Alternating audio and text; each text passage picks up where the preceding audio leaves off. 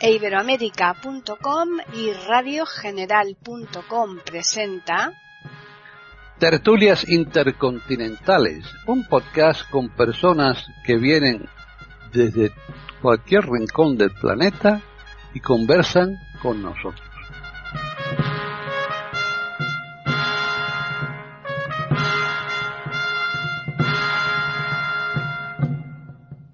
Bienvenidos otro día más a Tertulias Intercontinentales en iberoamérica.com. Soy Paqui Sánchez Galvarro y hoy tenemos una tertulia bastante, mm, yo diría, peculiar. No porque el tema sea súper original, porque esto ya está más que eh, consabido, pero tenemos con nosotros una persona que, que, lo padeció en sus propias carnes y yo creo que eso es lo que le va a hacer como más peculiar a la tertulia. Vamos a hablar hoy de las sectas. Y para ello tenemos con nosotros en Italia a Devis Doneto. ¿Qué tal, Devis? Hola, muy buenas. Muchísimas gracias por invitarme. Muchísimas gracias a todos, a los contertulios y sobre todo a la audiencia de este podcast. Bien. Ahora en, nos vamos a Chile y ahí está Jorge Muñoz. Hola Paqui, hola amigos de esta tertulia, espero que sea un tema interesante y grato para nuestros auditores.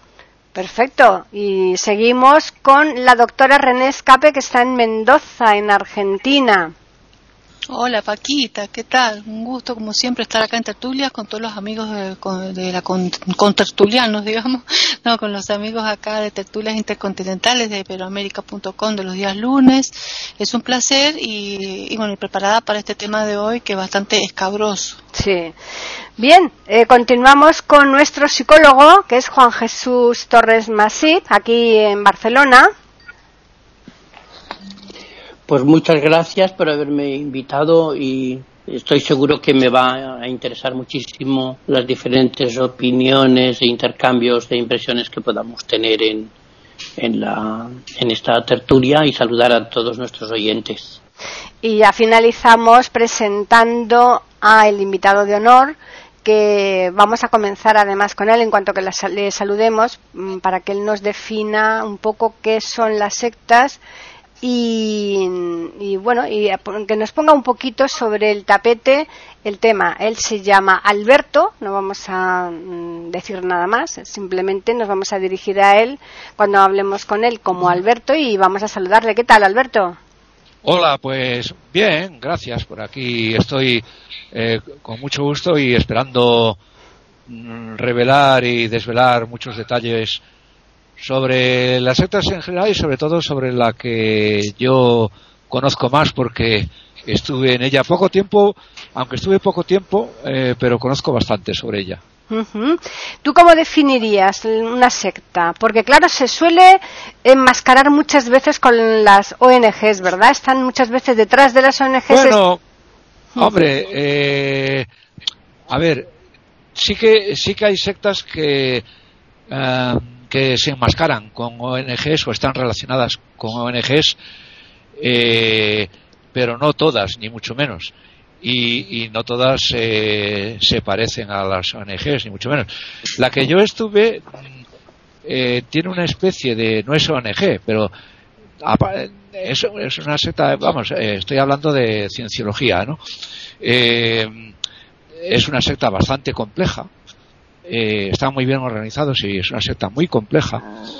Y entre otras cosas, tiene una, un centro o varios centros eh, de, de desintoxicación, de, de eh, vamos, para sacar de las drogas a la gente, de desintoxicación de, de las drogas y del alcohol, que se llama Narconón y tienen varios centros y, y, en, y bueno, y, y, tengo que decir que por lo que yo sé, y lo sé de, de primera mano, eh, sí que consiguen bastante éxito en cuanto a sacar a la gente de la drogadicción. Lo que pasa es que después los, eh, los embarcan en otra adicción, pues a lo mejor igual o peor, eh, que es la adicción a la, a la cienciología, ¿no? A la, a la, secta, pero vamos, que sacarlos de las drogas en general sí los sacan, sí. Bueno, pues lo que vamos a hacer es abrir un turno de, preguntas, porque como el que realmente conoce bien el tema eres tú, yo creo que eh, en principio vamos a hacer una ronda y después, si quieres, pues tú también vas matizando cosas que tú consideres que debes decir y que no te hayamos preguntado. Vale, vale. Bien, pues comenzamos con Davis. Hola, don Alberto. Mm, pido perdón. Hola. le, quería preguntarle por una cosa. ¿Cuál ha sido el motivo, cuáles han sido las razones que le empujaron, que le convencieron a formar parte de esta, de esta secta? Bueno, muy buena pregunta es así. Eh, la, eh, esta secta, pero imagino que casi todas, en general, tienen siempre una forma de, de engancharte, de una forma u otra. Y esta secta, en su momento, porque ahora tienen otras formas, pero en su momento, la forma que tenía de atraerte era mm, con la venta de un libro. Un libro de, de su fundador, del fundador de la secta, que se llama L. L. Ronald Hubbard, y el libro se titula El poder del pensamiento sobre el cuerpo. Y como veis, ya es un título bastante sugerente. Y, yo en esa época, porque de esto hace bastantes años, ¿eh? eh hace ya 30 años lo menos, en esa época eh, yo precisamente eh, estaba con esa idea y estaba inquieto por esa idea de pensar que efectivamente que, nuestra mente, que nuestro pensamiento tiene bastante poder sobre nuestro cuerpo. Y a lo mejor, o sea, vamos, y, puede ser que haya algo de verdad. Y el caso que precisamente por eso el libro, que tiene este título tan sugerente, y es un libro bastante gordo además, yo no lo, no lo acabé de leer, eh, pero vamos, pues, y entonces me mandaban publicidad de, este libro, de, para que comprara el libro. Eh, que, además era por, mandado por correo, ¿eh? no es comprado en una librería, que ahí está también la forma de engancharte, claro. Porque si lo compras en una librería, pues a lo mejor ellos ni se enteran, ¿no? Eh, era que te mandaban la publicidad y tenías que escribir eh, para pedir el libro a un apartado de correos, ¿no? Y a mí el título pues me resultó muy sugerente, ese título del libro, y lo compré. Y lo empecé a leer. Y al, y al poco tiempo, bueno, no, al poco tiempo no, a las semanas o cosas así, o sea, porque eh, son, ya digo que están muy bien organizados, ¿eh? Y no, no son ningunos mindundis, saben muy bien cómo hacer las cosas. Eh, a las, a las pocas semanas, ya cuando debieron pensar que había empezado a leer el libro y tal, pues me llamó una chica. Y, y entonces, pues me hizo una pregunta que me extrañó un poco. Vamos, empezó, se presentó y tal, y empezó a hablarme y tal.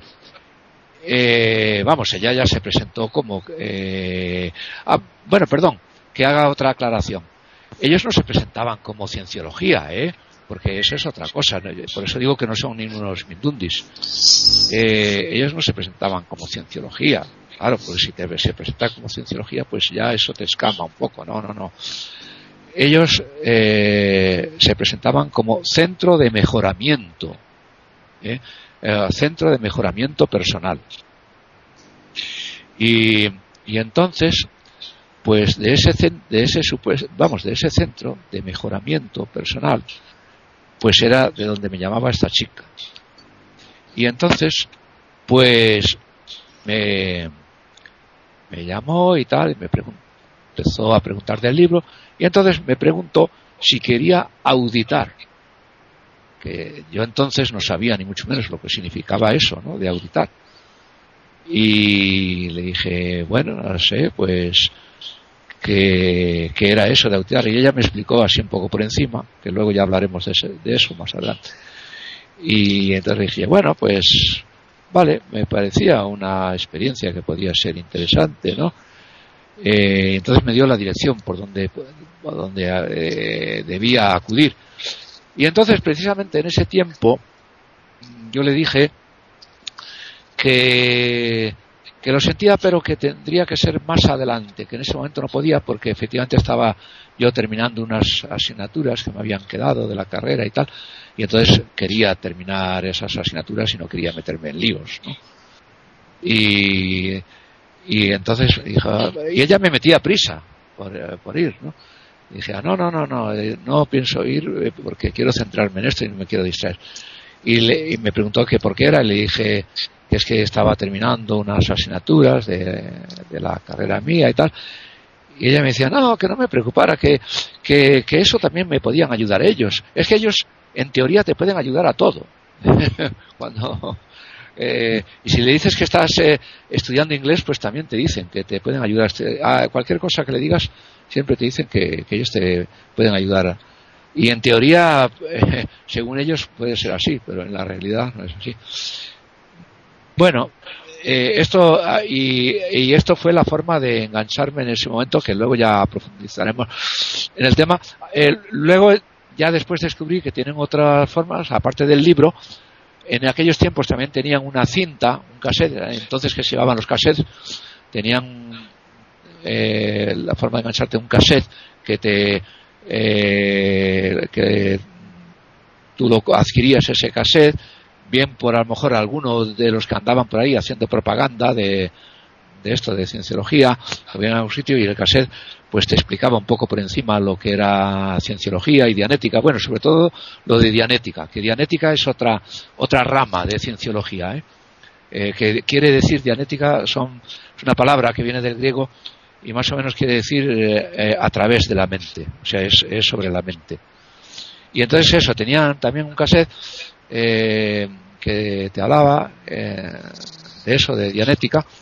Y ahora últimamente, ya de hace unos años para acá, como la tecnología pues ha avanzado mucho, lo que tienen ahora es un, un DVD, vamos, eh, un DVD que en cuanto, o sea, vamos, que, que es más o menos como el cassette, que, lo puedes adquirir o que te lo mandan ellos en cuanto entras en cuanto de alguna forma entras en contacto con ellos pues te lo mandan y ahí pues también te trata de captar ¿no? para eso para la cienciología y bueno esto es respondiendo un poco a la pregunta tuya ¿sí? bien pues ahora continuamos con Jorge están escuchando tertulias intercontinentales en iberoamérica.com bueno, eh, primero que nada, un gusto escuchar a Alberto sobre esta secta que efectivamente está cundiendo en distintos países, como Colombia, Venezuela, en Buenos Aires. Tengo atendido de comprar un edificio hace poco.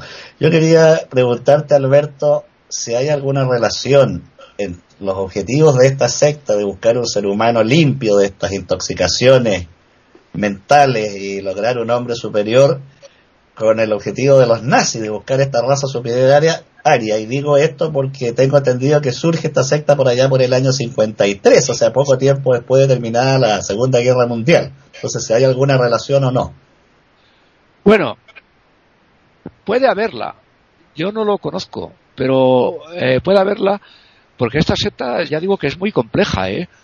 Y, y los que entran o hemos entrado en ella, es que eh, también tienen otra cosa, ¿eh? que bueno, esto es característico de las sectas, que, que no te revelan eh, ni muchísimo menos cuando tú entras en lo que es la secta, claro. Tú, cuando tú entras vas conociendo muy poquito a poquito, pero muy poquito a poquito, lo que eh, toda su complejidad, ¿eh? porque es muy compleja, ¿eh? toda su complejidad en cuanto a, a cursillos, en cuanto a libros, que tiene un montón de libros, en cuanto a, a, a organizaciones, eh, vas conociendo todo eso muy poquito a poquito. Y, y entonces eso que, que, tú me estás diciendo, yo no lo sé, pero es posible. Porque eh, yo estuve poco tiempo, ¿eh? Y entonces, claro, como ya digo, que vas conociendo muy poquito a poquito lo que es, porque eh, es un poco como las mafias, ¿no? Que, que, el, eh, que, que la gente sabe muy poco desde la base, desde la base hasta la pirámide, hasta la, hasta la cumbre, el de la base sabe muy poquito de lo que hay por encima de él. Y entonces, pues eso, ¿no? Que, que es muy posible lo que tú dices, pero que eso no lo sé. En cuanto a lo de purificación, ¿qué dices? De purificación de la mente. Bueno, en teoría, eso sí, eso sí que lo sé. Porque, a ver, y ahí ya puedo hablar de lo de, lo de auditar, porque lo de auditar va precisamente en ese sentido. Eh, cuando yo por fin fui al centro, al supuesto centro de mejoramiento, y me entrevisté con la chica con la que me había hablado por teléfono, mm, ella en principio me dijo que me iba a hacer un análisis psicotécnico. Eh, bueno, eh, no, eso de psicotécnico, vamos, no está bien dicho. Eh, vamos, un análisis, un test, perdón, un test, un test psicológico, un test psicológico, para analizar de cómo estaba mi estado psicológico, mi estado mental, ¿no? Y que eso eh, supuesto y eso pues era gratis totalmente no eso era el primer paso. Fijaros qué, qué pasito tan pequeño ¿eh? qué pasito tan pequeño. Pero de ahí puede empezar vamos una inmensidad. Y, y entonces pues nos sentamos en una, en una habitación y me hizo ese análisis ese test psicológico no y entonces pues me hacía una serie de preguntas y tal eh, para supuestamente para medir mis actitudes. Actitudes podríamos decir eh, bueno aptitudes con P y actitudes con C también eh, podríamos decir no y entonces pues eso una serie de preguntas. Y y entonces pues yo le iba contestando. Y y al terminar el test pues ya me dijo bueno veo que, estás un poco descentrado, que estás muy tenso y estás un poco descentrado, bastante descentrado, que tienes bastantes eh, que tienes eh, ciertas carencias afectivas, eh, cierto ah, quizás ciertas tendencias a la neurosis, no me acuerdo muy bien qué cosas me dijo, pero me dijo varias cosas. ¿no? O sea, pero probablemente ese resultado que ella me daba ya lo tenía pensado de antemano o establecido de antemano. Porque ya digo que ese era un, pequeño paso para, para lo que venía después, claro.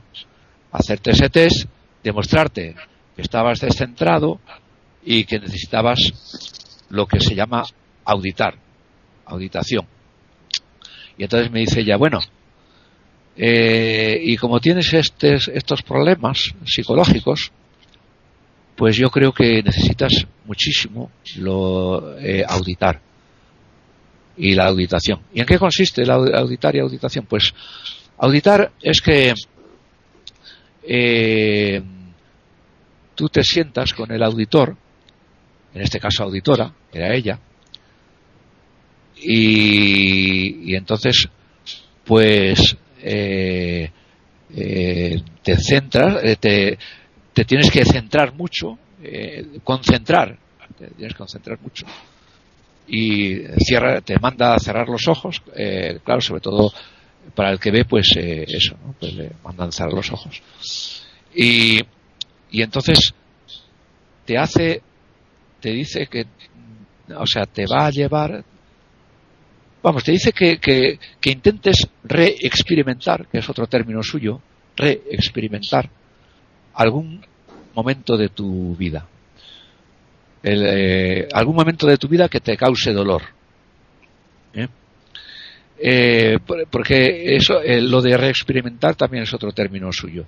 O sea, porque te tienes que centrar en ese momento que te causa dolor, tienes que reexperimentarlo y, entonces te hacen concentrarte en ese momento, reexperimentarlo eh, y reexperimentarlo varias veces. Pero tienes que reexperimentarlo como si lo estuvieras viviendo. ¿eh? Porque ella me lo aclaraba. No me lo cuentes, no es que me lo, no es que me lo cuentes, tienes que reexperimentarlo como si lo estuvieras viviendo. Y entonces eh, lo tienes que reexperimentar y durante varias veces te lo hace repetir lo que piensas, lo que sientes sobre eso, hasta que, que tú ya te sientes tranquilo con eso, con eso, ¿no? Y entonces, pues, te dice, bueno, pues busca ahora otro momento similar a ese, eh, a ese que me has, que has experimentado. Y entonces vas a otro momento, ah, bueno, eh, similar y anterior. ¿eh? Normalmente tiene que ser anterior. Y entonces te hace, o sea, vas a otro momento de tu vida que te cause dolor mm, similar y anterior y similar a ese y también lo tienes que volver a experimentar tantas veces como haga falta hasta que ya ese momento mm, estés tranquilo con él, ¿no? No sientas nada, no sientas ningún ninguna tensión, ningún dolor con eso, ¿no? Y entonces eh, esa es la sesión, lo que se llama la sesión de, de auditación.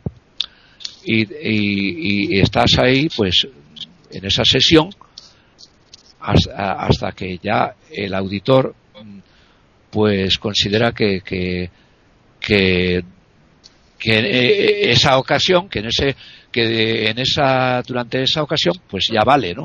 Que ya habrá otras sesiones, ¿no? Y entonces, otro término que tienen es eh, retornar al momento presente, ¿no? Tienes que retornar porque, al momento presente, porque se entiende que estás reexperimentando momentos pasados y entonces tienes que retornar al momento presente. Entonces te dice, retorna. Y tú tienes que centrarte para retornar a ese momento presente en el que estabais. Y entonces, eh, también otro término que, tienes, eh, cancela. O sea, para que canceles ese, esa sesión y ya pues, pues ya eh, abres los ojos, hablas con ella y ya, pues ya se termina la sesión. Y eso es auditar y la auditación. Y entonces, bueno, eh, y entonces, a, base de varias, supuestamente, a base de varias sesiones de esta auditación, es como tú vas eliminando lo que ellos llaman, otro término que tienen, engramas. Engramas que, engramas son eh, momentos que, te, que causan dolor en tu mente, pero porque según ellos tenemos dos mentes, la mente analítica y la mente reactiva. La mente analítica, que es la que eh, analizamos, eh, la, que nos sirve para analizar las cosas eh, fríamente y tal, y la mente reactiva, que es la que nos causa dolor, que es donde están acumulados esos momentos que nos producen dolor, que se llaman engramas, y, entonces la teoría que ellos tienen es que hay que eliminar esa mente reactiva para, que nos, para quedarnos solo con la mente analítica. Hay que eh, a, lo largo del tiempo, progresivamente hay que eliminar esa mente reactiva que nos causa dolor a base de eliminar los engramas para quedarnos en la mente eh, analítica. Y entonces, pues eso, pues se, se va consiguiendo, eh, sobre todo por sesiones de auditación, eh, haciendo esto de la auditación, y por otra cosa que tienen ellos, ya que ah, después de eso, cuando ya has pasado un poco las sesiones estas de audición, otra cosa que tiene, se llama el, el purif, que eso ya va más directamente con lo que me preguntabas. El purif, el purif, que eso ya es para ya para la purificación de la mente y, y hacerte clear, que es otro término que tienen ellos. Clear que quiere decir claro, que en cuanto haces el purif, ese, el cursillo ese del purif, bueno, eh, eh, eso, el, cursillo ese del purif, pues ya eliminas la mente reactiva y te haces clear, te haces claro. O sea, en español es claro, que quiere decir que ya has eliminado la mente reactiva y estás solo con la mente analítica y, ya eres eh, eres puro en ese sentido, ¿no? Entonces, o sea, eh, el Purif y el Purif eh, esto es distinto a las sesiones de auditación porque las sesiones de auditación son a base de, de estar tú con el auditor o auditora en una habitación ahí durante a lo mejor el tiempo que sea una sesión de auditación pues puede durar a lo mejor una hora o dos o tres lo que el auditor considere ¿no? Pero el Purif, eso es más eh, con otro tipo de auditación que tienen ellos que se llama que es eh, auditación electrónica, que esa base eh, es con un aparato que tienen que se llama émetro. Y el émetro es mm, como dicho así vulgarmente, podríamos llamarlo como un detector, como un detector de, mentiras, pero que, no es así, ¿no? Que mm, el émetro, mm, eso es un aparato electrónico que entonces te ponen en las, eh, te ponen en las muñecas eh, unos cables, ¿eh? te ponen en las muñecas unos cables que van conectados a lo, al aparato y, y entonces eh, eso te va haciendo también lo mismo, la auditación. Te va haciendo la auditación de la que hablaba antes, pero con la diferencia de que ahí se supone que cuando alguien, cuando llegas a un momento que te perturba, dicho en su lenguaje, diríamos a un engrama, a un momento que de la mente reactiva que te causa dolor, entonces eso produce eh, una reacción eléctrica, ¿no? Y ellos lo detectan, eh, o sea, porque ellos están viendo la pantalla y lo detectan. Y entonces cuando detectan esa reacción tuya, pues ahí pues vuelven a insistir, ¿no? Y, y vuelve a insistir en ese momento, en ese engrama que te causa dolor, hasta que tú pues eh, te sientes tranquilo con ese momento, ¿no? Y entonces, por eso se supone que, eh, bueno, por eso, en primer lugar, eh, los, las sesiones estas de auditación con el émetro, o sea, son mucho más caras, claro, son mucho más caras que las otras.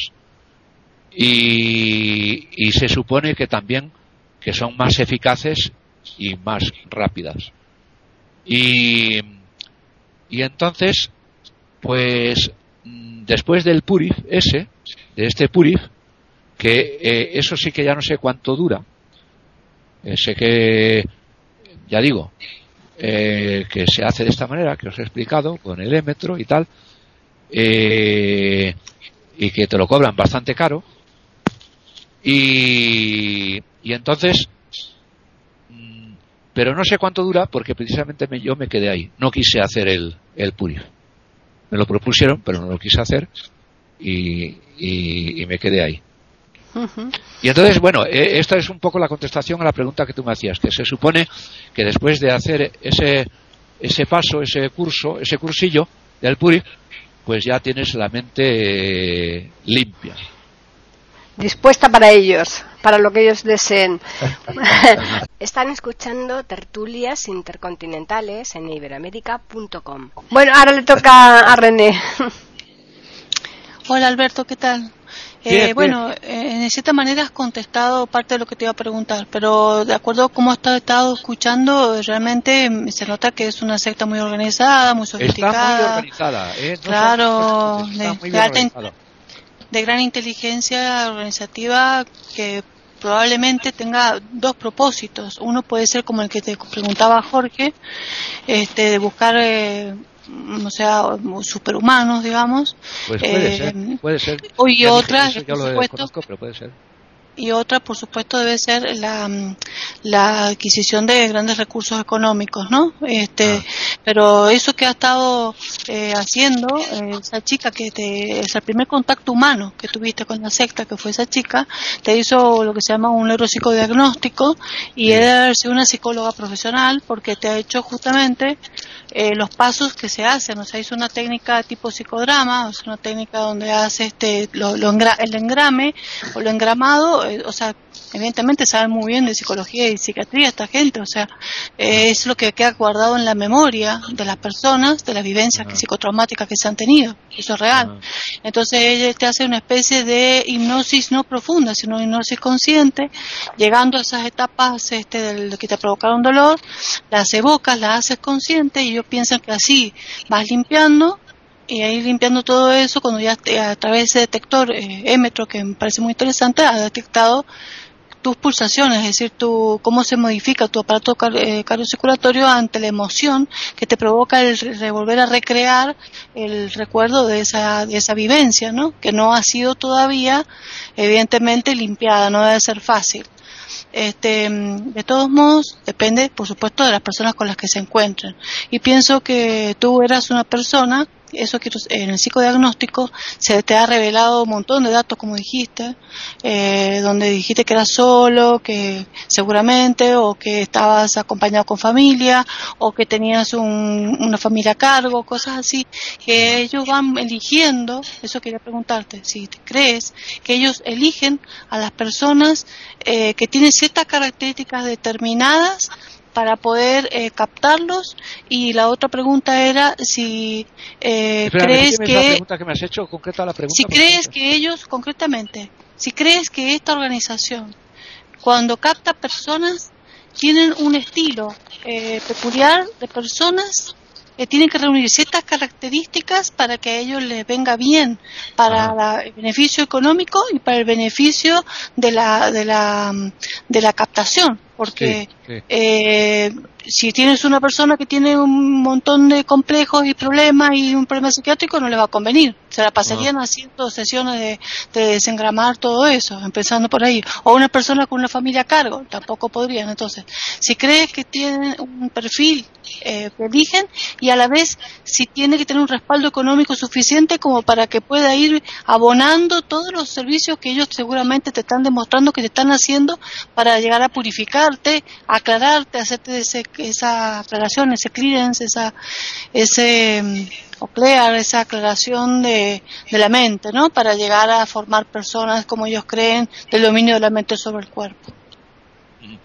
Bueno, perdona, habías dicho que me hacías dos preguntas. Tengo clara una pregunta, la de qué tipo de persona, qué perfil de personas buscan y la otra y la otra el beneficio económico que ellos tienen. Ah, beneficio económico, vale, vale. Pues voy a contestarte las dos. Bueno, eh, empiezo por la primera pregunta de perfil de las personas que buscan.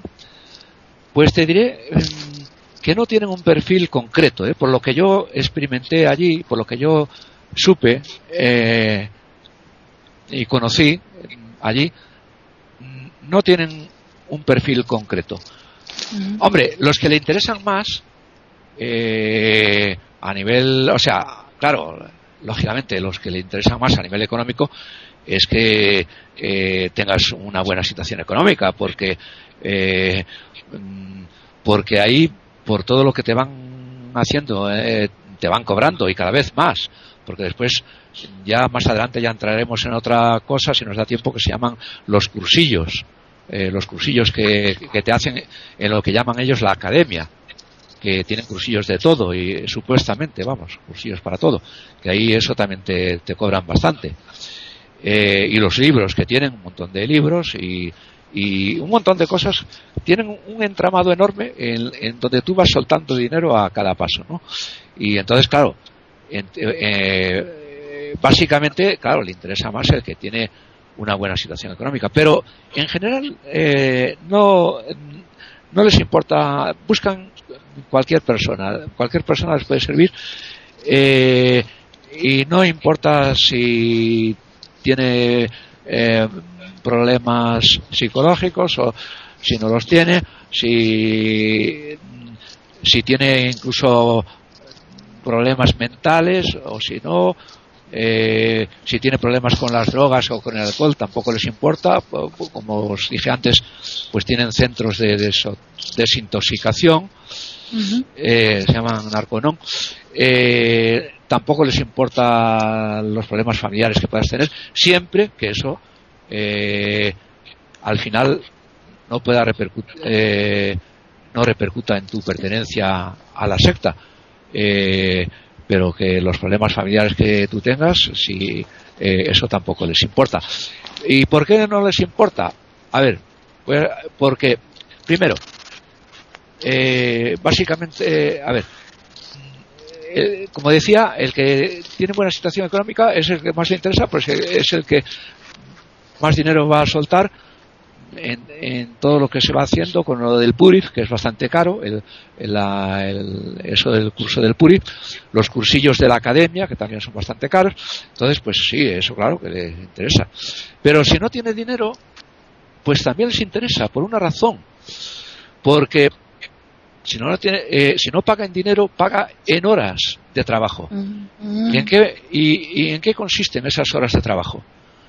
Pues esas horas de trabajo consisten en que cuando hace, en cuando ya hace el purif y se hace auditor, auditor de dianética, eh, eh, auditor profesional de dianética que ellos llaman, es decir, para poder, para eh, que están capacitados para auditar a, a, los que se llaman, a los que ellos llaman PC, o sea, preclear.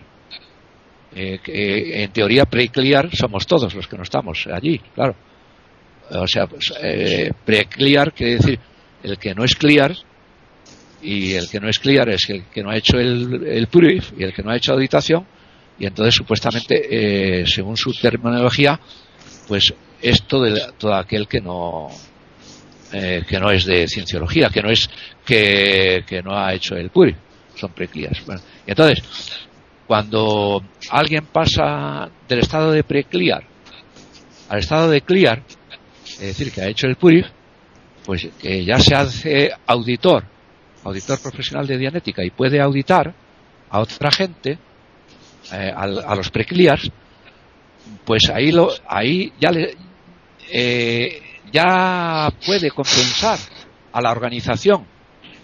Eh, si no es con dinero, pues es con su trabajo, a base de, de horas y horas y horas de sesiones de auditación. ¿Eh? Y entonces eh, también les puede interesar eh, el que el que no tiene ni un euro para aportar a la, ah. a la organización. Ahora, eh, y el que tiene otro tipo de problemas de, de con la droga o lo que sea, pues también les interesa, porque el, en Narconón lo desintoxican y, y, luego pues también va para, para la organización. Bueno, y ya con la segunda pregunta. Eh, la segunda pregunta de los beneficios económicos. Si buscan beneficios económicos. Bueno, eh, yo lo que eh, pude observar, mm, que ya digo que, el que entra ahí, o sea que se sabe muy poco de lo que es, en la práctica, en la práctica, eh, sí buscan el beneficio económico, pero a mansalva, claro. Eh, porque, porque te van cobrando. Vamos, ahí, ahí, por lo que yo he leído, porque luego he leído mucho sobre el tema, hay gente que se ha arruinado, ¿eh? gente, gente, gente rica, ¿eh? no gente pobre, gente rica que se ha arruinado. Mm. Porque, porque claro, porque ya el curso de Purif vale bastante. Pero ese es un primer paso para hacerte clear. Pero luego los cursillos de la academia, que son cursillos y cursillos y cursillos. Y luego, ah, y luego otra cosa que tienen, que se llama el puente. Que, que eso es a base de cursillos y de auditación.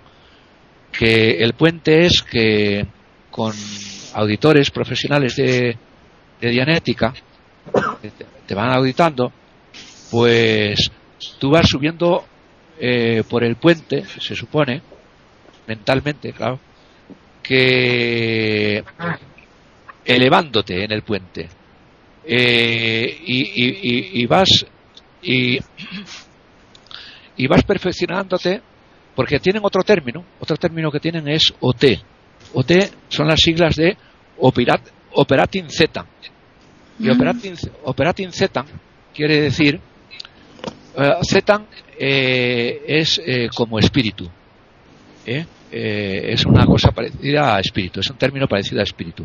Zetan con TH, Zetan con TH. Y eso es parecido a espíritu. Y operating, pues claro, operante, ¿no? Y entonces OT quiere decir, podríamos decir, traducida así libremente al español como espíritu operante, ¿no? Y, y entonces, tú te vas perfeccionando en, ese, en esa subida por el puente hasta que en teoría llegues a la cumbre del puente, que hay varios varias fases eh, de OT, ¿no? Hay varias categorías de OT.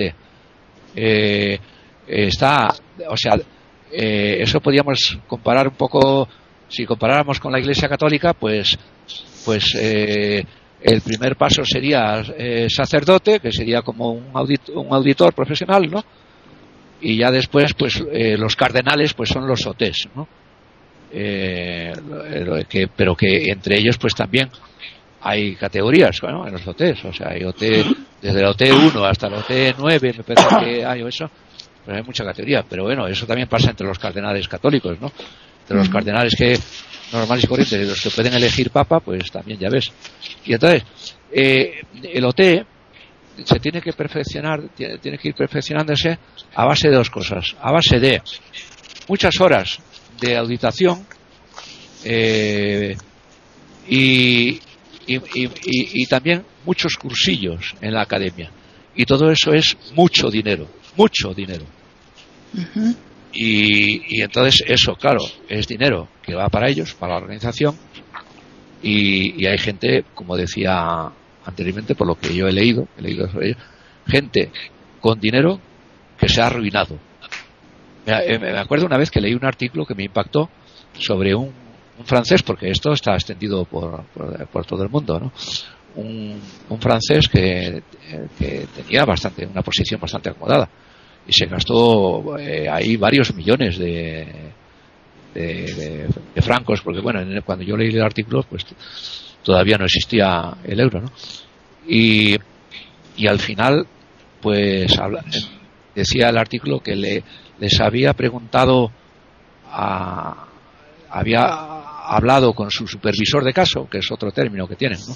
el, supervisor, el supervisor de caso, que, que como él no había conseguido eh, llegar al, al, puente, ¿no? A, subir por el puente de, de OT, o sea, de, porque él posiblemente a lo mejor esperaba, aspiraba a ser OT7 o OT, 8 ¿no? Y que, ese, que el supervisor de caso que le había contestado que, no sabían que había fallado en su caso. Pero lo que sí que era verdad es que se había arruinado. Mm. Eh, Juan Jesús.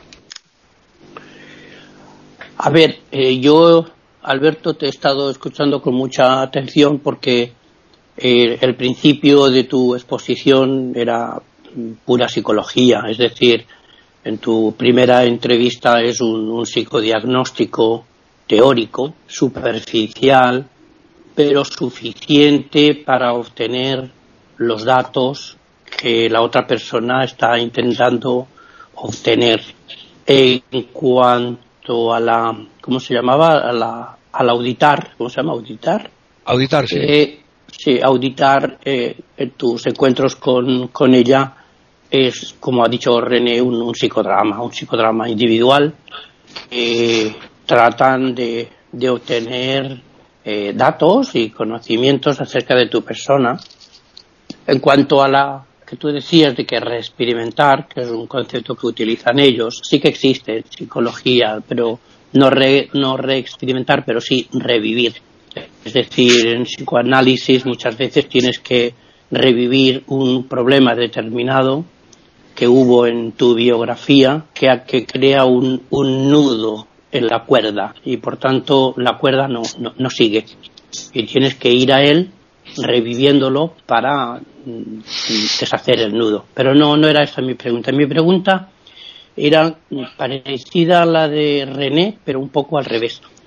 Yo creo que sí, que a ellos les vale todo el mundo, pero mi pregunta es, ¿tú crees tú que tienes formación universitaria, eh, ¿tú crees que hay unas personalidades a las cuales eh, les es más fácil, no solo por su personalidad, sino, sino también por un momento emocional, afectivo, de, de soledad, porque todos esos aspectos de introspección siempre tienen alguna relación con aspectos individuales muy, muy privados.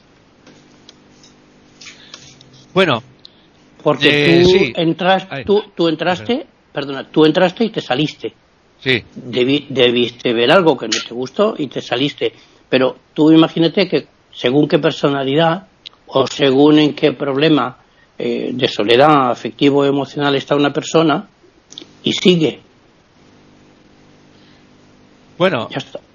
eh, efectivamente sí que hay un tipo de personalidad más proclive. Bueno, podríamos decir, mm, eh, hay un tipo de personalidad, hay un tipo de situación más proclive a que entres en un tipo de organización así, ¿no? Eh,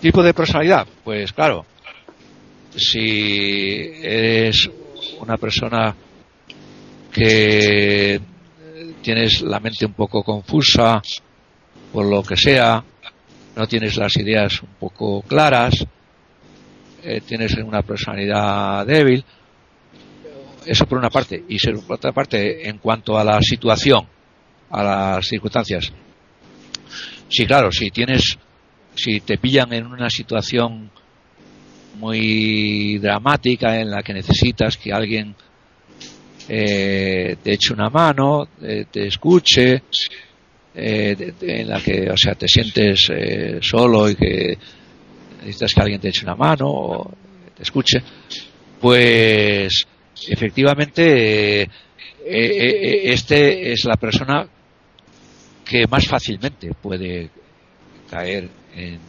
una organización así. entonces, yo, bueno, yo personalmente, pues entré porque, como os decía al principio, eh, más bien por curiosidad, ¿no? Eh, por curiosidad y porque yo, pues lo del, eh, como decía al principio, pues sí que estaba un poco inquieto en ese tiempo por el poder que pudiera tener nuestra mente sobre nuestro cuerpo, ¿no? Y porque había, había leído cosas sobre eso y bueno, me interesaba, ¿no? Y eso fue un primer paso, por, o sea, hay una primera circunstancia por la que entré, ¿no? Luego, ¿qué pasó? Pues que me fui dando cuenta de, del, del, del potencial peligro, porque yo no sabía el peligro real, porque, como te digo, eh, sabes muy poco de lo que te puede pasar, pero empecé a entrever, empecé a entrever el peligro potencial por el que podía correr. En primer, en primer lugar, el peligro económico, lógicamente. Eh, eso, eso es un- uno de los primeros, uno de los primeros casos, o sea, una de las primeras circunstancias, ¿no? En primer lugar, el peligro económico. Y en segundo lugar también, porque también estuve en la, en la academia, eh, y, y también estuve haciendo algún cursillo en la academia, y, ahí, y ahí también eso fue también otro factor muy importante. Quizá incluso el factor decisivo. Porque ahí sí me di cuenta de que no les interesaba, o sea, ahí en los cursillos de la academia, me di cuenta de que no les interesaba, porque ellos supuestamente, eh, cuidado, eh, ellos supuestamente les interesa mucho el conocimiento verdadero, porque de ahí viene lo de cienciología. Cienciología, eh, eh, más o menos, eh, eh, esto traduciéndolo libremente, quiere decir, pues tratado del conocimiento y amor al conocimiento, sobre todo tratado del conocimiento, ¿no? Entonces supuestamente a ellos les interesa el conocimiento, el conocimiento verdadero. Pero cuando yo hice los cursos en la academia, que hice algunos, pues me di cuenta de que en realidad no les interesaba el conocimiento verdadero. Les interesaba únicamente un conocimiento, el conocimiento que, ellos te imponían, el conocimiento que imponía Ronald Hubbard en su libro El pensamiento sobre el cuerpo y en sus otros libros, porque tiene varios libros, el conocimiento de Ronald Hubbard el conocimiento que él te imponía sobre, eh, sobre el mundo, sobre la vida, y, y les interesaba ese conocimiento. Y, y en todo caso, no solamente el de Ronald Hubbard, pero vamos, porque después hay montones de directivas de, eh, de, sobre eso, vamos, de cienciología. O sea, que lo que les interesaba, me di cuenta que no era un conocimiento verdadero, por una parte es un conocimiento verdadero, sino el conocimiento que ellos eh, tenía, te, querían imponer, vamos, conocimiento eh, que yo me di cuenta también que era manipulado, mm. porque por el cual te querían manipular la mente, ¿no? Con ese conocimiento que ellos te querían imponer, por una parte, y por otra parte, porque yo también siempre, eh, bueno, no, siempre no, pero vamos, eh, eh, normalmente, mayormente, podríamos decir, mayormente, he tenido la idea de que nuestro conocimiento no es absoluto, o por lo menos el que tenemos nosotros. Eh, fuera de nosotros es posible que haya un conocimiento absoluto, pero el que tenemos nosotros como seres humanos no es absoluto, es relativo. Eh, y, y, entonces no podemos adoptar ni nos pueden imponer un conocimiento absoluto, porque ese conocimiento absoluto a nivel humano no existe. Existe un conocimiento relativo, ilimitado, o sea, un conocimiento limitado y subjetivo. Y entonces, pues eso fue una de las cosas por las que eh, también, vamos, quizá la cosa fundamental que me animó a, dejarlos, porque bueno, lo del dinero también, claro, por supuesto. Pero si no hubiera estado tan convencido de que lo que buscaban era eh, manipularme con su presunto conocimiento y manipular mi mente y, y, controlarme, pues no sé si a lo mejor los hubiera dejado, pero básicamente por eso, por la manipulación del conocimiento. Están escuchando tertulias intercontinentales en iberoamérica.com. Em, ¿En qué momento crees tú de la cadena que ellos consideran que ya te han captado? Y cuéntanos también mmm, la experiencia tuya eh, tras tu decisión de salir de ahí, de desligarte de la secta? Pues bueno, son dos buenas preguntas esas, sí. Eh, primero, eh, ¿en qué momento consideran que ellos ya te tienen captado? en su, según ellos, ahí está otra cosa. según ellos, eh, en cuanto entra, en cuanto entras en la organización y empiezas a auditar, ya estás captado y ya eres un cienciólogo y ya eh, estás en ese barco y ya no puedes dejar el barco. Según ellos. Ahora, eh, mm, yo no sé eh, bueno, ahora contestando a tu segunda pregunta, eh, hablaré más de eso. Tengo entendido, por lo que he leído, en algunos casos han tomado medidas contra los que se han salido, ¿no? Eh, porque ellos consideran que en cuanto entras ya no puedes salir. y entonces, pues, a aquellos que han salido pues ha habido veces, ha habido casos, por lo que yo he leído, que han adoptado medidas contra ellos, medidas de, todo tipo. Eh, entonces, eh, en teoría, en cuanto entras, en cuanto empiezas a auditar, pues ya te tienen captado. Ya eres un cienciólogo eh, para toda la vida. O sea, no, no, no contemplan la, la apostasía, podríamos decir. Eso no lo contempla. Bueno, ahora bien, contestando a tu segunda pregunta, eh, por lo menos en mi caso, debo decir sea porque a lo mejor o sea, porque contra eh, lo que por lo que yo he sabido contra los que han tomado medidas más drásticas han sido contra los que ya han dado el paso del PURI, ¿eh? de que se han hecho auditores. Porque claro, ahí ya saben mucho. bueno, no, mucho no, algo más, porque mucho hay muy pocos que, que sepan mucho.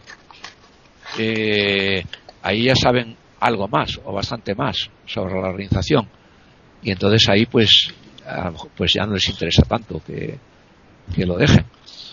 Y entonces, pues, a contra esto, los que han eh, llegado a ser auditores profesionales, que han hecho el PURIF, contra esos, por lo que yo he llegado a, por lo que yo he leído y tal, pues se han adoptado medidas más drásticas.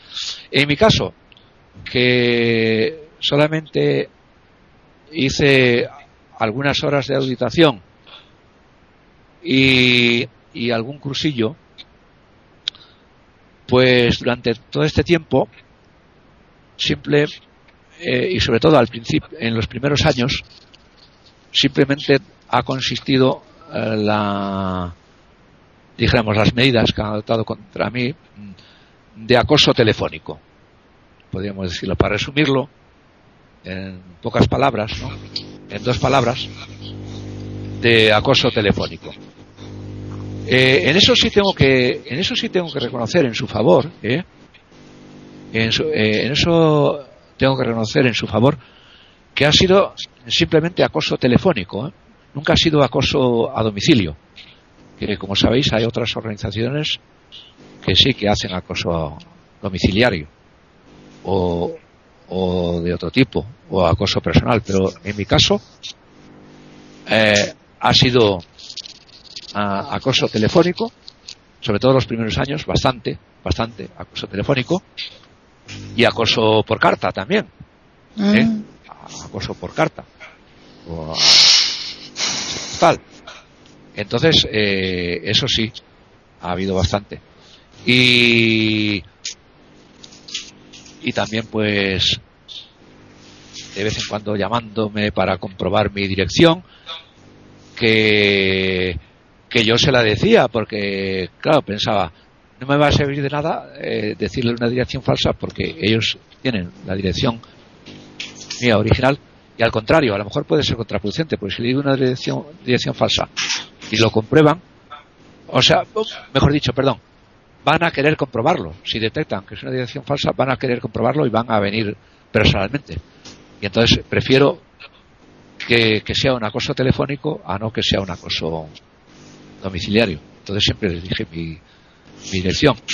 Y entonces, eh, el acoso telefónico y, de, y postal, o sea, por carta, en muy mínimo, muy mínimo todavía sigue, ¿eh?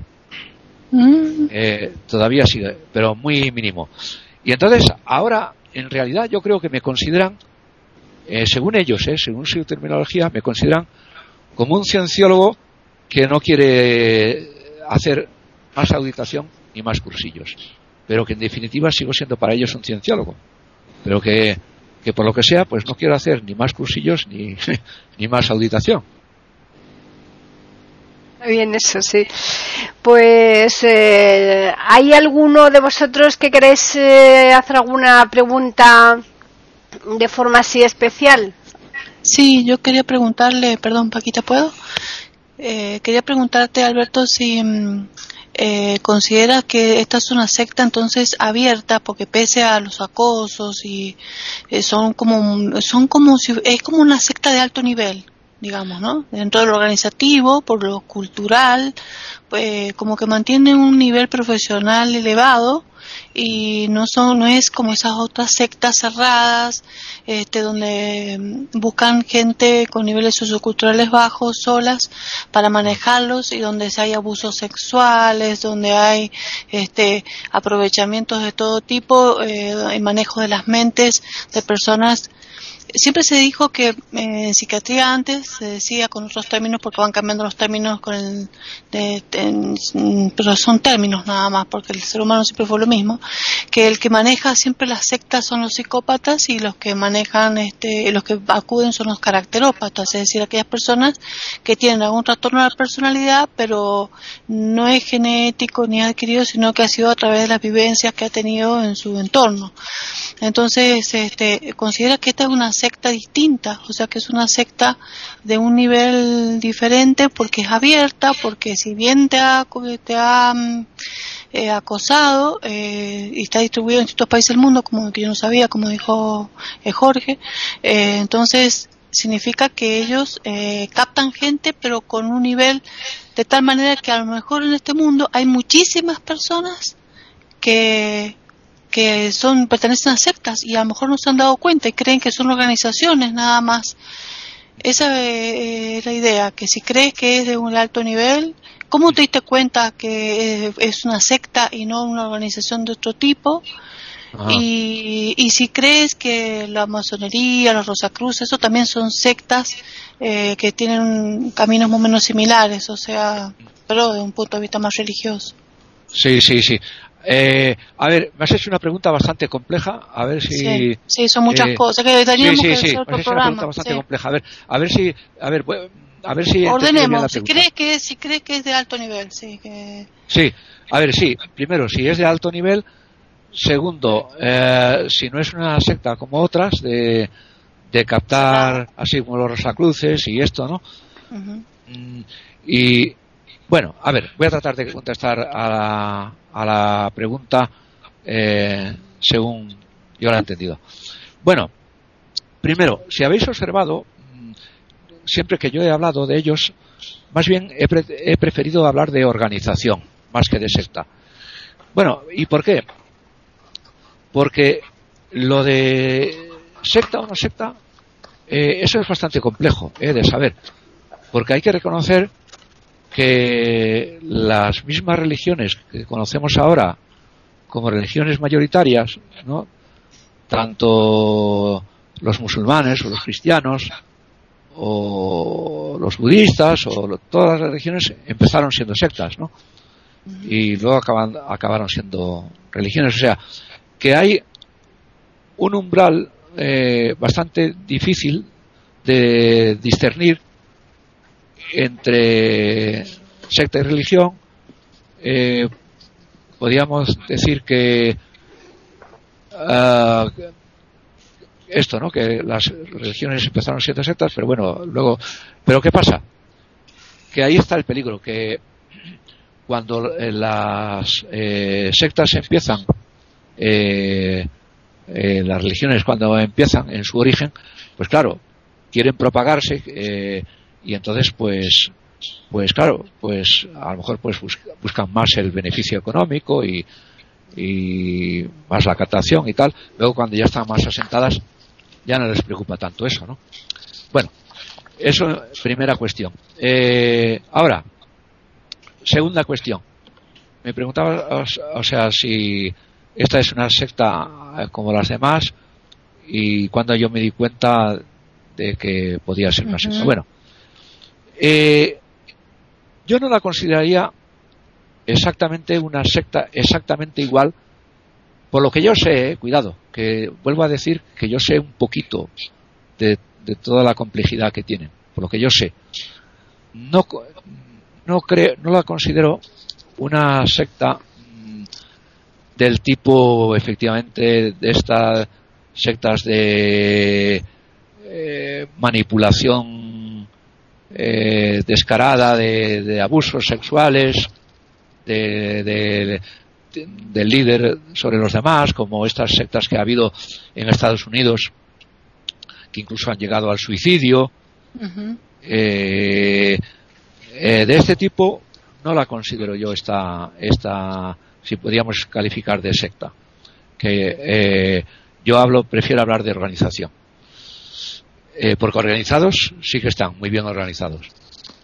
Eh, entonces, no considero que sea ese tipo de, de secta. Ahora bien, eh, eh, tienen para una persona que quiera conservar su libertad total, su libertad total de pensamiento y de acción, sí es un peligro, y un gran peligro, porque ellos eh, te manipulan mentalmente, ¿eh?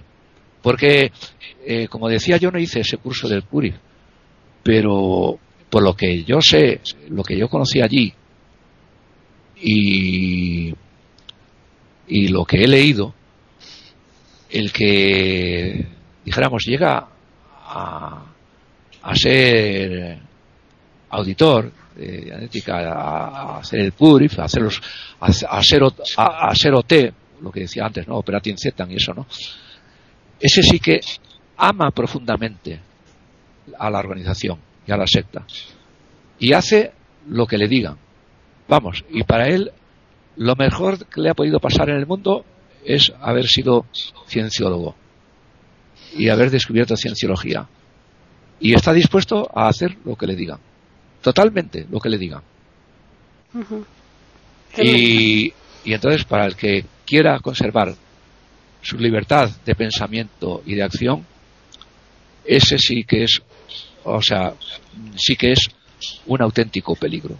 Ahora bien, eh, también tengo que decir, eh, por lo que decías, o sea, abundando un poco en lo que decías tú de personas que, que están en ella y que están y que está extendida, eh, bueno, está extendida por casi todo el mundo, mm, quitando algunos países que la tienen prohibida. me parece que en Alemania está prohibida. Precisamente en Alemania, ¿eh? Por, lo que hablábamos antes de, de buscar el superhombre y eso. ¿eh? A lo mejor a lo mejor va por ahí un poco la cosa. Como ellos ya tienen mm. experiencia sobre eso, parece que, está, que está prohibida en Alemania. Pues bueno, eso está prohibida en Alemania, que yo sepa, y en Rusia me parece que también.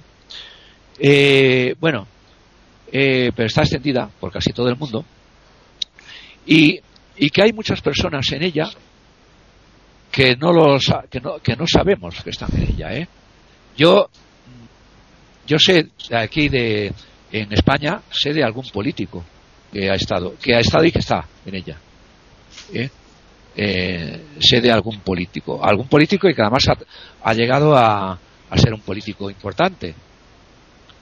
Eh, y, y entonces yo sé de ese político pero es posible que haya más políticos de los que yo no sé. Pero yo de ese político sí lo sé con seguridad que, que está en ella y que ha llegado a ser un político importante. No de los de primera fila totalmente, pero sí, sí un político importante, relevante. Y entonces, igual que hay es, ese político, pues puede haber más. Y gente de empresa y eso, pues después en Hollywood, en Hollywood hay varios, como ya eh, posiblemente sepáis. Eh, que eh, no sé por qué les gusta mucho el mundo este del cine. A lo mejor, a lo mejor porque les hace mucha propaganda, ¿no? Porque, bueno, el más famoso es eh, eh esta Cruise, Tom Cruise, ¿no? Tom Cruise. Tom Cruise está totalmente. Que incluso vino aquí a España a inaugurar uno de sus centros emblemáticos, aquí en España, en Madrid concretamente, que tiene un menudo edificio que tienen ahí en la calle Santa Catalina de Madrid, una de las calles principales de. Justo enfrente de, la 11. Exacto, exacto. Efectivamente. Tremendo. Ahí vino el edificio que tienen. Y ahí vino Tom Cruise a inaugurarlo. Y hay otros. Eh, y estaba. Y, y, y también estaba Travolta. Travolta estaba también muy metido, pero eh, últimamente he oído noticias de que se ha salido, lo cual me extraña bastante. Pero pero sí he oído decir que se ha salido porque estaba muy metido también eh, eh Travolta y, creo que hay más eh, hay hay hay más eh, esto actores de Hollywood que están metidos y después de gente de de esto de, o sea empresarios y ya digo y políticos pues no me extrañaría que hubiera bastantes que no sabemos bueno, abusando un poquito de la amabilidad de Alberto, ya que lo tenemos aquí, vamos a darle la oportunidad al resto de contertulios a que hagan una segunda pregunta. Así que, Devis. Bueno, yo quería preguntarle, don Alberto, solamente unas cosas muy sintéticamente. Eh, lo que usted ha definido como dianética puede ser una cosa parecida al eh, eso de auditar y otra cosa, otra pregunta. Y según su opinión, ¿cuánto ha incidido, cuánto ha sido importante su cultura, su formación universitaria para darse cuenta de que estaban manipulando su mente? Bueno, eh, lo de Dianética, mm, sí, eh, precisamente lo de auditar es precisamente eh, el elemento principal de la Dianética. Porque Dianética mm, viene a querer decir, traducido libremente del griego, a través de la mente, porque ellos son muy amigos de coger palabras del griego, En eso sí que es verdad, son muy amigos de coger palabras del griego del griego más que del latín, del griego. Entonces dianética, pues viene a querer decir a través de la mente, traducido libremente, ¿no? Y entonces la auditación va sobre eso, sobre ir eh, analizando tu mente y ir eh, eliminando lo que ellos llaman engramas, que, que son momentos dolorosos que tú tienes y entonces ir eliminando la mente reactiva, que, voy a decir una cosa, que sí que eh, eh, sí que tiene eso efectividad, yo lo he experimentado, eh, tiene efectividad, pero eso es un arma de doble filo, y ahora lo explico. tiene, tiene efectividad porque a base de experimentar ese momento doloroso que tú tienes, y reexperimentarlo y reexperimentarlo, eliminas ese dolor. Y, entonces te sientes más libre. Eh, en ese sentido tiene efectividad. Que en eso ya los griegos también. O sea, porque lo que sientes, lo que sientes es como una catarsis que se llama, que decían los griegos, ¿no? Una catarsis. Y eso ya lo habían descubierto los griegos cuando hacían las tragedias griegas, ¿no? Que claro, en las tragedias griegas, precisamente, eh, eh, eh, Eurípides y los demás, o sea, y Sófocles eso presentaban esto, vamos, y Esquilo, el principal, presentaba problemas que podía la persona tener, ¿no? Como por ejemplo que un hijo se enamore de su madre, ¿no? Lo de Edipo, ¿no? Pues, pues ves, pues un problema terrible, ¿no? Que puede tener una persona, ¿no? Y entonces pues ahí te lo reflejaban y tal. Y entonces al ver la obra esa teatral, esa tragedia, pues el, público pues sufría lo que le llamaban ellos una catarsis, ¿no? Y, entonces eh, en la auditación en realidad lo que lo que experimentas es una catarsis y entonces pues te liberas de, ese de, ese momento que te produce dolor de, ese engrama y en ese sentido sí es efectivo. ¿eh? Ahora bien, como decía, es un arma de doble filo, porque te vas liberando de, esos momentos, de ese, de ese dolor, pero, pero cada vez eh, eso te va eh, atrayendo más hacia ellos. Es decir, te vas liberando de eso, de ese dolor, pero tu personalidad, eh, por lo que sea, que eso yo también lo experimenté, se vuelve más vulnerable a su manipulación y a su captación. Y entonces es un arma de filo. Y bueno, y, se, y contestando a la segunda pregunta, de si mi cultura eh, me pudo servir para darme cuenta de la manipulación, eh, yo contestaría en eso, contestaría eso, que, que no sé hasta qué punto, ¿eh? porque hay personas con mucha cultura que, que han sido captadas, ¿eh? con mucha cultura. Entonces, más que cuestión de cultura, es cuestión de personalidad. Y volviendo a lo que decía antes, de plantearte de si tú quieres conservar tu libertad de acción y pensamiento. Porque si no te planteas eso y si no tienes claro eso, entonces a lo mejor ya te da lo mismo que te capten, porque y en realidad eso, eh, siendo sinceros, hay que reconocer que no solamente es a ese, nivel, ¿eh? porque por ejemplo, si si alguien, si el, si el, opus, pongamos por caso, te quiere captar y te capta, también ahí probablemente pierdas tu libertad de acción y, pensamiento, ¿no? Y, no digamos si te capta la yihad, ¿no? o sea, los, los musulmanes y la yihad, ¿no? O sea que. Eh, pero lo principal es plantearte eso, ¿no? Tu libertad de pensamiento y, de acción. Jorge. Bueno, me ha llamado mucho la atención este personaje femenino que nos mencionaba Alberto, que era secretaria, promotora, psicóloga, auditora y analista, ¿no? Una mezcolanza bastante curiosa. Bueno, eh, esta distinción entre mente reactiva y mente analítica que nos señalaba Alberto se parece bastante al esquema freudiano, ¿no? Esta mente reactiva al consciente y el inconsciente de Freud, donde están todos estos materiales que, entre paréntesis, nos impulsan a actuar de, determinada manera. Lo curioso es que esta organización se empeña en eliminar esta mente reactiva, donde estarían todo lo que no es racional, o sea, sentimientos, emociones, impulsos. Si eliminamos todo ese nivel de la mente, dejamos solamente lo analítico, no tenemos ya un ser humano, sino una máquina, un hombre robotizado, entonces quiero preguntarle, Alberto, si precisamente el objetivo es esta robotización de los miembros para que estén permanentemente al servicio de la organización y su creciente poderío. Esa es mi pregunta. Eh, está muy bien planteada la pregunta, efectivamente, sí. Eh, eso, eso, precisamente, ahí está el meollo de la cuestión, yo creo.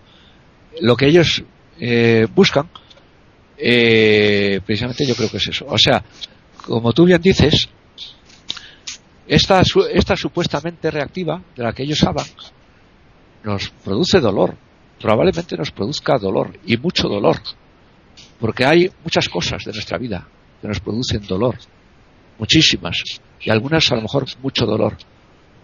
Pero eso es lo que nos identifica como personas, lo que nos identifica como seres concretos, como seres humanos. Y si eliminamos eso, si nos amputamos eso. ¿eh? pues entonces es lo que tú dices, quedamos hechos unos robots que nos pueden manejar. Y efectivamente yo creo que en el fondo eso es lo que ellos buscan. Eh, es como si te estuvieran diciendo, déjanos librarte de de, de, de, esos parásitos que tienes ahí detrás, que te están atosigando. Eh, déjanos que te los quitemos. Pero claro, te quitan todos esos parásitos, pero a, continuación, pues claro, te atan de pies y manos. Y ya eh, haces lo que ellos quieran. Eh, Juan Jesús. Yo quería saber, tú nos has dicho cómo lo que pasó cuando entraste y cómo saliste, pero ¿cómo contactas con ellos o cómo contactan ellos con, contigo? Y en cuanto a la liberación que tú dices, sentir o catarsis, yo creo que es eh, sencillamente el resultado de una psicoterapia de apoyo lisa y llanamente, no, no es más. Es decir, los que hemos trabajado profesionalmente sabemos que cuando tú practicas una psicoterapia de apoyo, la aproximación emocional y afectivo y afectiva de la otra persona hacia ti es muy alta, porque está compartiendo contigo cosas importantes de su biografía, de su desarrollo, que por tanto le, le liberan. Es la base de la psicoterapia, esa. Eh, entonces, perdona, tu pregunta era eh, cómo te captan, ¿no? Sí, cómo tú eh, contactaste con ellos o cómo ellos contactaron contigo. Bueno, yo personalmente ya lo dije al principio, fue comprando ese libro del poder del pensamiento sobre el cuerpo Y entonces, claro, como tenía que comprarlo en un apartado de correos que lo solicitaba y entonces se lo mandaban contra el bolso y lo pagaba contra el reembolso, ahí ya tienen tus, eh, ya tienen tu dirección de, y entonces, eh, y el teléfono, eh, y bueno, y averiguan tu teléfono. Y, y ya pues, bueno, no, que además me parece que el primer paso fue escribirme, no llamarme por teléfono, sino escribirme. Y entonces a lo mejor ahí, cuando me escribieron, porque eso hace años, pues yo al contestarle a la chica esta que me escribía, de que me decía si quería auditar, pues yo a lo mejor pues le di mi teléfono, no sé, o no sé si, eh, si no se lo di, pues era fácil de, de averiguarlo teniendo mi dirección, ¿no? Y la dirección la tenían porque yo solicité el libro contra reembolso a una apartado de correos. Eso fue mi caso, pero, pero después también captan, eh, ya digo, ahora mismo pues captan pues eh, a través de, de DVDs que, que te mandan, que, que, eso pues los, los distribuyen, eh, lo hacen por, por propaganda de esta que, que, se llama de por buzón, ¿no? De, buzoneo que se llama, de dejar, dejar dejándote el buzón y, y entonces pues posiblemente ahí pues pues venga a la dirección a donde te debes dirigir y bueno y después pues eh, captan también a la gente que rehabilitan de la droga en los centros de Narconón y y cuando yo estaba con ellos que no tenían todavía el centro este, el edificio este que tienen ahora ahí en la calle Santa Catalina de Madrid, que, entonces tenían eh, un, unos pisos alquilados en la calle Montera. Eh, ahí había gente a pie de calle, eh, gente, de ellos, gente de ellos a pie de calle, hablando con los eh, transeúntes y tratando de, hacer propaganda entre los transeúntes eh, de la o sea, de, de, de, cienciología. Que bueno, que ellos nunca te hablan directamente de cienciología ¿eh? en el primer paso, que eh, ya digo que ellos no son unos mindundes, eh, están muy bien organizados. Ellos a lo mejor te hablarán de liberación, de centro de mejoramiento, de cosas así, ¿no? De liberación de, del camino hacia la felicidad, de la liberación del espíritu, cosas así. Ellos no te van a hablar directamente de cienciología en cuanto intentan captarte. Esos que estaban ahí a pie de calle seguro que son eh, los que tienen que pagar con horas, ¿no? La... Probablemente, probablemente, probablemente. Sí, sí, sí. Como reflexión de todo esto, conclusiones que realmente cuando estás este, con muchos problemas, o el que está con alcoholismo, drogadicción, o muchos conflictos, o soledad, lo que sea, antes de ir a buscar una organización, sí, pero antes de ir a buscar puede una captar, organización, puede, una secta, búsquese amigos, búsquese amigos, los amigos buenos que son los amigos, el amor, el cariño, la empatía y el amigo que te comprende. Yo creo que con eso uno se satisface, los amigos. Sí. Y nunca buscar una organización porque siempre deben tener un interés sectario, ¿no? Claro. Pues sí, realmente sí. ¿Tú, Davis, quieres decir algo como matización? Bueno, solamente que estas manipulaciones del cerebro son realmente muy malas. Yo, yo sinceramente, la, la, no, no, me decepciona saber que hay gente que se, se interesa en manipular los demás. Bueno, pero eso de eso hay mucho, ¿eh? De eso, Pues, por supuesto, por supuesto. de eso hay muchísimo, de eso hay muchísimo, desgraciadamente. Sí, sí, sí. Jorge, Como, como conclusión, decir que con la verdad también se puede mentir. E invitar Ah, sí, a, sí. invitar Sí, a sí, nuestros sí. oyentes a reflexionar siempre antes de dar un paso importante Sí, sí, que sí. pueda. Con la eh, verdad se puede mentir mucho. Y, y con las medias verdades, las medias, las medias verdades son las peores mentiras, muchas veces. Sí, ¿Y tú? verdad, sí, sí. tú, Juan Jesús, Sí, no, que me ha gustado mucho la, tertulia, que ha sido muy muy interesante y Alberto nos ha aportado cosas muy muy muy atractivas. Bien, pues nada, aquí la damos por finalizada. Pero vamos a recordarles a los oyentes que nos pueden escribir al correo que es tertulias arroba eiberoamerica.com y también al Twitter e Iberoamérica con las iniciales EI y la A de América en mayúsculas. Y a los oyentes eh, les emplazamos, justo como hemos dicho, el lunes aquí en iberoamérica.com con otra tertulia intercontinental.